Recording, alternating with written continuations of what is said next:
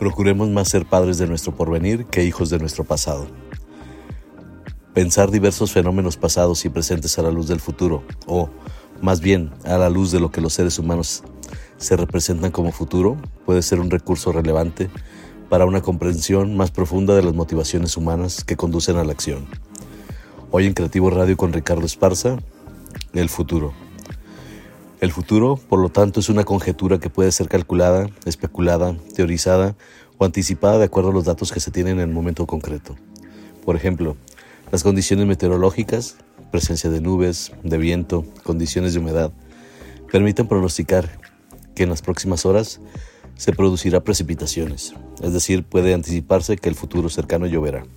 Sin embargo, el futuro nunca puede ser pronosticado con exactitud. El hombre siempre ha estado interesado por conocer el futuro, siempre ha buscado los mecanismos, personas o situaciones para lograr predecirlo, sea una disciplina poco aceptada o con la ciencia y la probabilidad. Algunas religiones utilizan a sus profetas, mientras que otras corrientes filosóficas niegan su existencia y solo creen en el presente. En un enfoque prospectivo, de mirar más allá, se encuentran los esfuerzos de mirar al futuro y saberlo gestionar siendo una tarea compleja, ya que se necesita conocer las constantes del cambio, su ritmo, su magnitud, ya que anticipar un futuro es una tarea difícil. Einstein decía, tendremos el futuro que nos hayamos merecido. El diseño de futuros y futuros posibles plantea rasgos relevantes en el ámbito analítico y dentro de la objetividad científica. Se busca un lenguaje compatible con un enfoque accesible, ya que la mayoría de las prospecciones son utópicas para tratar de ver el futuro para nuestros planes sigue siendo una idea interesante, siempre y cuando tengamos la información necesaria para poder incidir en él.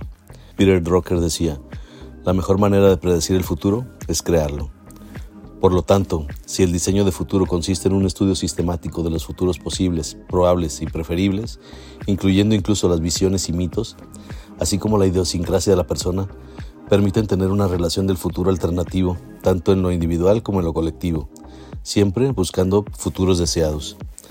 Pero también se consideran los factores externos, donde se analizan las prospecciones del futuro para reducir riesgos y evitar futuros negativos.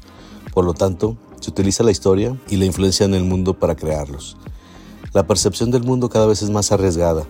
Los equipos se lideran para planificar organizaciones que buscan pronosticar y visualizar el futuro muchas veces sin considerar las variables externas o los comportamientos, que a su vez las otras personas, empresas o instituciones están accionando, lo cual produce múltiples variables a considerar para poder lograr tener una proyección lo más cercano posible, pero esto nos lleva a determinar que el diseño de futuros debe de ser dinámico y considerar los multifactores de todo aquello que puede estarlo afectando, sea por relación directa o indirecta de dichos factores multirelacionados.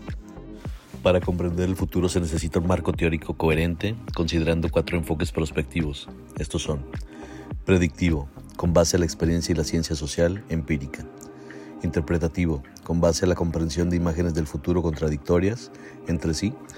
Crítico, derivado del pensamiento postestructural y centrado en averiguar quién se beneficia de la comprensión de determinados futuros y las metodologías, evitando pretensiones de verdad.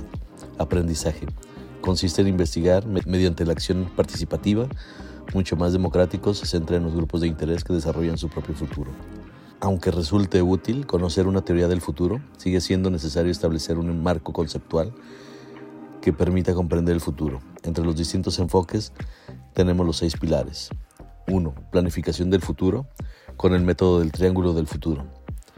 Anticipación del futuro, metodologías en el análisis de problemáticas em-, emergentes. 2. Anticipación del futuro. Metodología centrada en el análisis de problemáticas emergentes. 3. Temporización del futuro. Considerando la micro, meso y macro historias que se utilizan y son útiles.